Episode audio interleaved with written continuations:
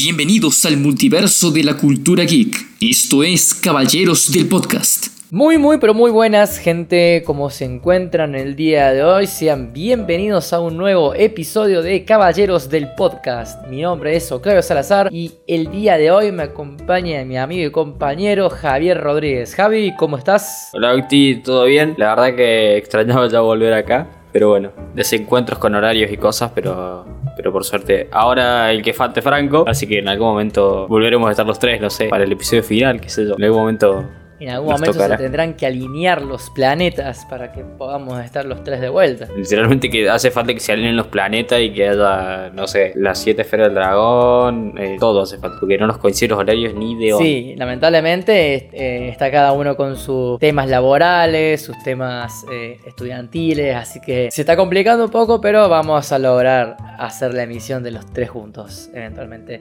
Un saludo para Franco que va a editar este, este capítulo le mandamos un saludazo de acá con todo el cariño y, amor del mundo mundial. Bueno, el día de hoy, de hecho, no sabemos qué hablar, sinceramente, pero estábamos conversando con, Javi, estábamos hablando un poco de anime, estábamos hablando un poco de, manga, eh, de que empecé a ver The Voice, que, eh, que, a él también le gustó, eh, hablando entre, entre pun pan terminamos hablando un tema en particular de que a los dos nos encanta y queríamos hablar respecto, el cual es Hunter Hunter o Hunter x Hunter, como lo conocen en algunos lados. Y bueno, tengo que decir que acá en realidad el fanático, fanático fanático, es eh, el, señor que me está acompañando. Así que Javi, te dejo, te dejo la palabra ahí por si querés vos dar un, un envión al respecto. A ver, literalmente me la vi dos veces, así que algo de experiencia en el terreno de Hunter x Hunter tengo. Eh, a ver, vamos a dividir esto en dos. Va a ser esta primera parte que vamos a contar eh, pros y contras del por qué tienen que ver la serie y qué es lo que puede llegar a, no gustarle o, o nuestras opiniones en, todo caso y después vamos a hablar con spoilers de todo lo que es la trama y lo que puede venir en el futuro del manga que ahora ya se anunciaron que vuelve el manga después del hiatus ese que tuvo de si no me equivoco casi cuatro años o algo así. Así que nada bueno para arrancar Hunter x Hunter un shonen increíblemente es uno de los shonen más importantes y poco conocidos. Está yo lo comparo mucho con, con lo que es Bleach porque Bleach si bien se conoce si bien se sabe que es Bleach si bien se sabe que Hunter x Hunter no tiene el mismo fanbase ni, ni la misma fama que tienen otros shones como por ejemplo, no sé, Full Metal, como puede ser eh, Dragon Ball, como puede ser Naruto, eh, Saint Seiya. Eh, entonces yo creo que Hunter en ese aspecto pasa un poco desapercibido, pero para los conocedores que están más metidos en el mundo del anime y no son tan, tan casuales, es un anime pero muchísimo más que recomendable. Yo soy lo que habla, lo que hablamos recién hace un rato con Octi, que mm, yo lo pongo para mí, es uno de los mejores shonens que se hicieron nunca. Para mí, en mi punto de vista particular,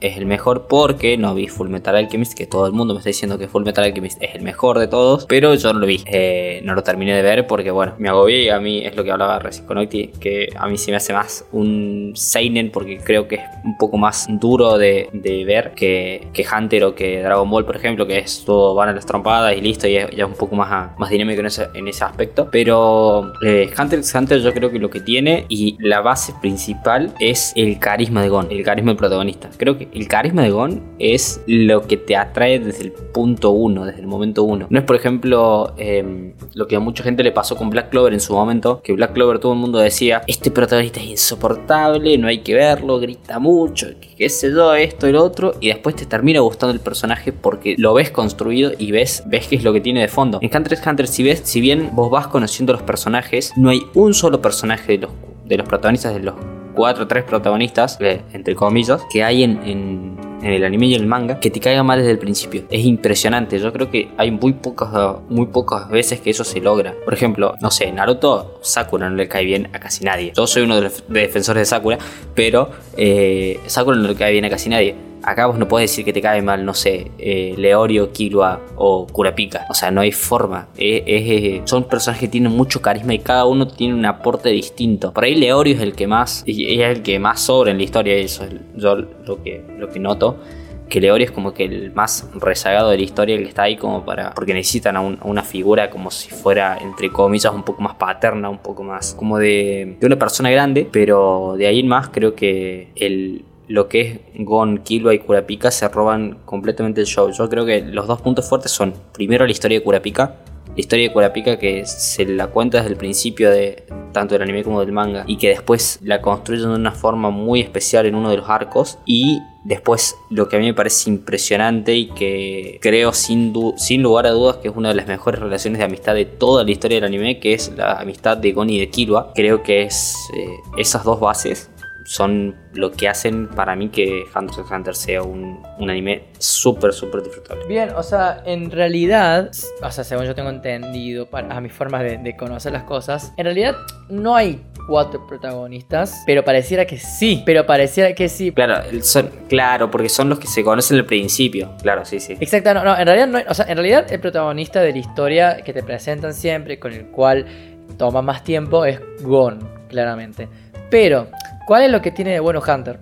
Que sus, eh, digamos... Coprotagonistas, entre comillas. Claro, coprotagonistas, eh, o o como quieras poner personajes secundarios. No, que sí que personajes secundarios, son coprotagonistas. Tienen tanta participación como el protagonista principal. Eh, digamos, hasta incluso tienen sus propios arcos de personaje súper armados. Especialmente que para mí, o sea, a ver, yo quiero a Gon, quiero a Killua, todo, Leorio me parece genial, pero yo tengo un aprecio en particular por Kurapika. Es que Kurapika es el, es el mejor personaje. No sé si el mejor, no sé si el mejor personaje le queda muy grande porque no es que aparezca mucho tampoco. O sea, siendo realistas no tiene mucho tiempo, pero el tiempo que tiene, tanto en pantalla como en, las páginas del manga, se lo roba completamente. Es impresionante, es un personaje que no sé qué es lo que tiene. O sea, la no sé si es la historia, no sé si es la personalidad, no sé si es cómo lo presentan, pero Kurapika, momento en el que sale, momento en el que se roba absolutamente todo el protagonismo de absolutamente todos los otros personajes que están alrededor. Es impresionante lo que pasa con él. No, es genial porque, a ver, esto te lo cuentan ya al inicio del anime, del manga, así que no es spoiler, digamos. Eh, Kurapika entra en el estereotipo del personaje vengativo. Pero ¿cuál es la diferencia? Porque tenemos otros personajes de tipo vengativo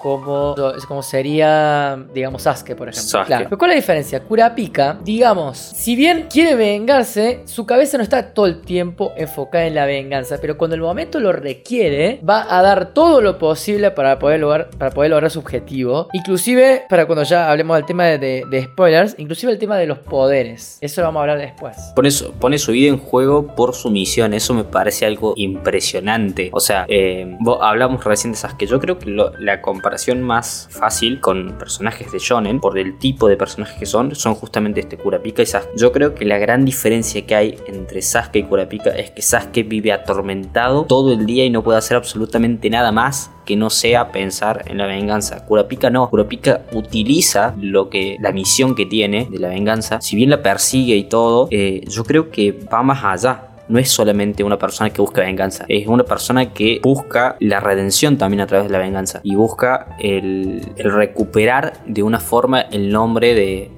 de, o sea, el, el, propósito de su clan, por decirlo de alguna forma. Por ejemplo, eh, hablando de Sasuke, Sasuke lo único que quería hacer era vengarse a su hermano porque mató a los padres, porque eh, mató a su clan. Kurapika no creo que vaya tan por ahí, o sea, no creo que sea solamente eso lo que busca Kurapika. Si bien vive para la venganza, creo que es un personaje bastante complejo y que queda muchísimo todavía de lo que él se puede explorar y que en un solo arco, que es en el que lo vimos, dos contando ahora el que está en el manga saliendo, creo que es un personaje que es va muchísimo más allá y que está pensado por ir muchísimo más allá de solamente la venganza que tiene contra, contra las arañas. Exactamente, y justo que mencioné una cosita de que dije vamos a hablar más adelante en, profundidad, uno de los puntos fuertes que yo considero de Hunter x Hunter es el sistema de poder. Para mí, el sistema de poder de Hunter es uno de los mejores sistemas de poder que hay en todo lo que conozco de anime, manga, eh, especialmente shonen. Eh, está súper balanceado hasta donde se pueda balancear claramente. Hay hay algunas excepciones, pero digamos. Pero las excepciones están bien justificadas. Están bien justificadas, exactamente. No es que viene un Goku y te saca un Ultra Instinto de la nada porque le pintó. O sea, Claro, para poner en comparación, para los que no tengan idea, eh, bueno, conocerán, a los que, bueno, mucha gente conocerá quizás eh, Avatar, la leyenda de Aang, en el que tenés, eh, los cuatro elementos, tenés tierra, fuego, aire y agua. Bien, bueno, cada tribu, digamos, puede controlar un elemento y el único que puede controlar los cuatro es el Avatar. ¿Qué es lo que pasa? Hay muchos shonen en los cuales, por alguna razón extraña, el que maneja tierra puede manejar fuego.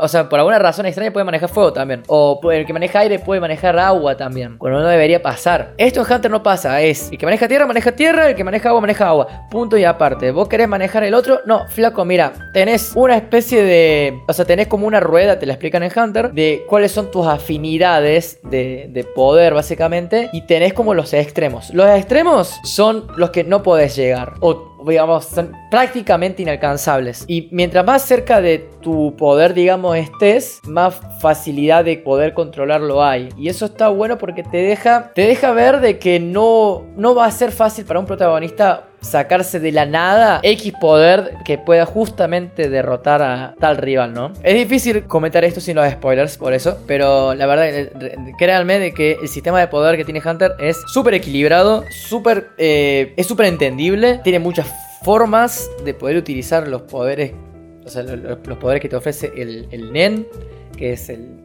Sería el- el- la base de- del poder de Hunter. el ki, el chakra de, de Hunter. Claro, exactamente. Eh, tiene sus distintos usos, como, eh, es bastante versátil, pero, pero tiene sus, eh, digamos, sus límites. No podés, ex- no puedes pasarte de esos límites, digamos, de una forma tan agresiva como, digamos, vamos a tirar un ejemplo. Caso típico, Dragon Ball, que de la nada se saca una transformación. Es como, a ver, quizá para el universo de Dragon Ball es justificable, podemos decir, pero sabemos de que salen de las esas transformaciones. Eh, la única justificable de Dragon Ball, podemos decir, por ejemplo, es el Super Saiyajin, por ejemplo, que al inicio al menos tenía una justificación buena y satisfactoria, que era cuando un Saiyajin eh, y no- eh, de corazón puro eh, era desatado por la ira, básicamente. Y era algo legendario, ahora ya es algo... Pan de cada día. Claro, eh, levantaba una piedra y tenés un Super Saiyajin, básicamente. Pero bueno, en Hunter no es el caso. Así que bueno, para cerrar con esta parte de sin spoilers y decirles el. Creo que vimos todos los pros. Contras, yo creo que puede hacerse un poco difícil el hecho de. de no sé si de verlo, pero sí de, de que te sorprendan con algo. Porque hay, hay cosas que te las ves venir, como en todo, pero hay muchas cosas en las que te sorprenden muchísimo. Y eso es lo que más me gusta. Porque vos, por ejemplo, em, seguimos la comparación con Dragon Ball. Vos sabés que siempre al final van a derrotar al villano. En Hunter x Hunter nunca tenés la certeza de que van a derrotar al villano al final. Eso es algo que me parece increíble. O sea, que un shonen logre eso a día de hoy, teniendo cosas como por ejemplo Naruto, como por ejemplo eh, el mismo Dragon Ball, por ejemplo, no sé, Fairy Tail. Eh, eh, no sé, se me fueron Bleach. eh, que un, un anime te haga dudar de si un protagonista puede o no derrotar a un villano, ya me parece un golazo, me parece un punto increíble. Hola gente, soy Franco y desde acá, desde la cueva de edición de Caballeros de la Mesa Ratona, les vengo a informar que el capítulo de hoy queda hasta aquí. Solamente vamos a mostrarle la parte sin spoilers y los pros y contras de Hunter x Hunter, este gran capítulo que tanto Octavio como Javier han hecho para ustedes. La próxima emisión de este podcast vamos a tener la parte con spoilers. ¿Por qué lo dejamos hasta acá? Porque después de un crudo de 44 minutos pudimos achicarlo hasta 30 minutos. Por una cuestión de tiempos, ya que no nos gusta excedernos de más de 20 minutos por capítulo, hemos decidido cortarlo hasta esta mitad. Así que la semana que viene volvemos a tener un nuevo capítulo hablando con spoilers sobre Hunter x Hunter. Así que este capítulo, como ya les comenté, queda hasta aquí. Antes que nada, agradezco a la gente de Radio Heterogénea por brindarnos el espacio para hacer este podcast semana a semana. Y recordarles a ustedes seguirnos en nuestras redes sociales, en Instagram como arroba mesa ratona, seguirnos con la opción seguir en Spotify, así no se pierden cada vez que subimos un capítulo nuevo. Gente, muchas gracias por escucharnos. Nos encontramos en la próxima emisión de Caballeros del Podcast.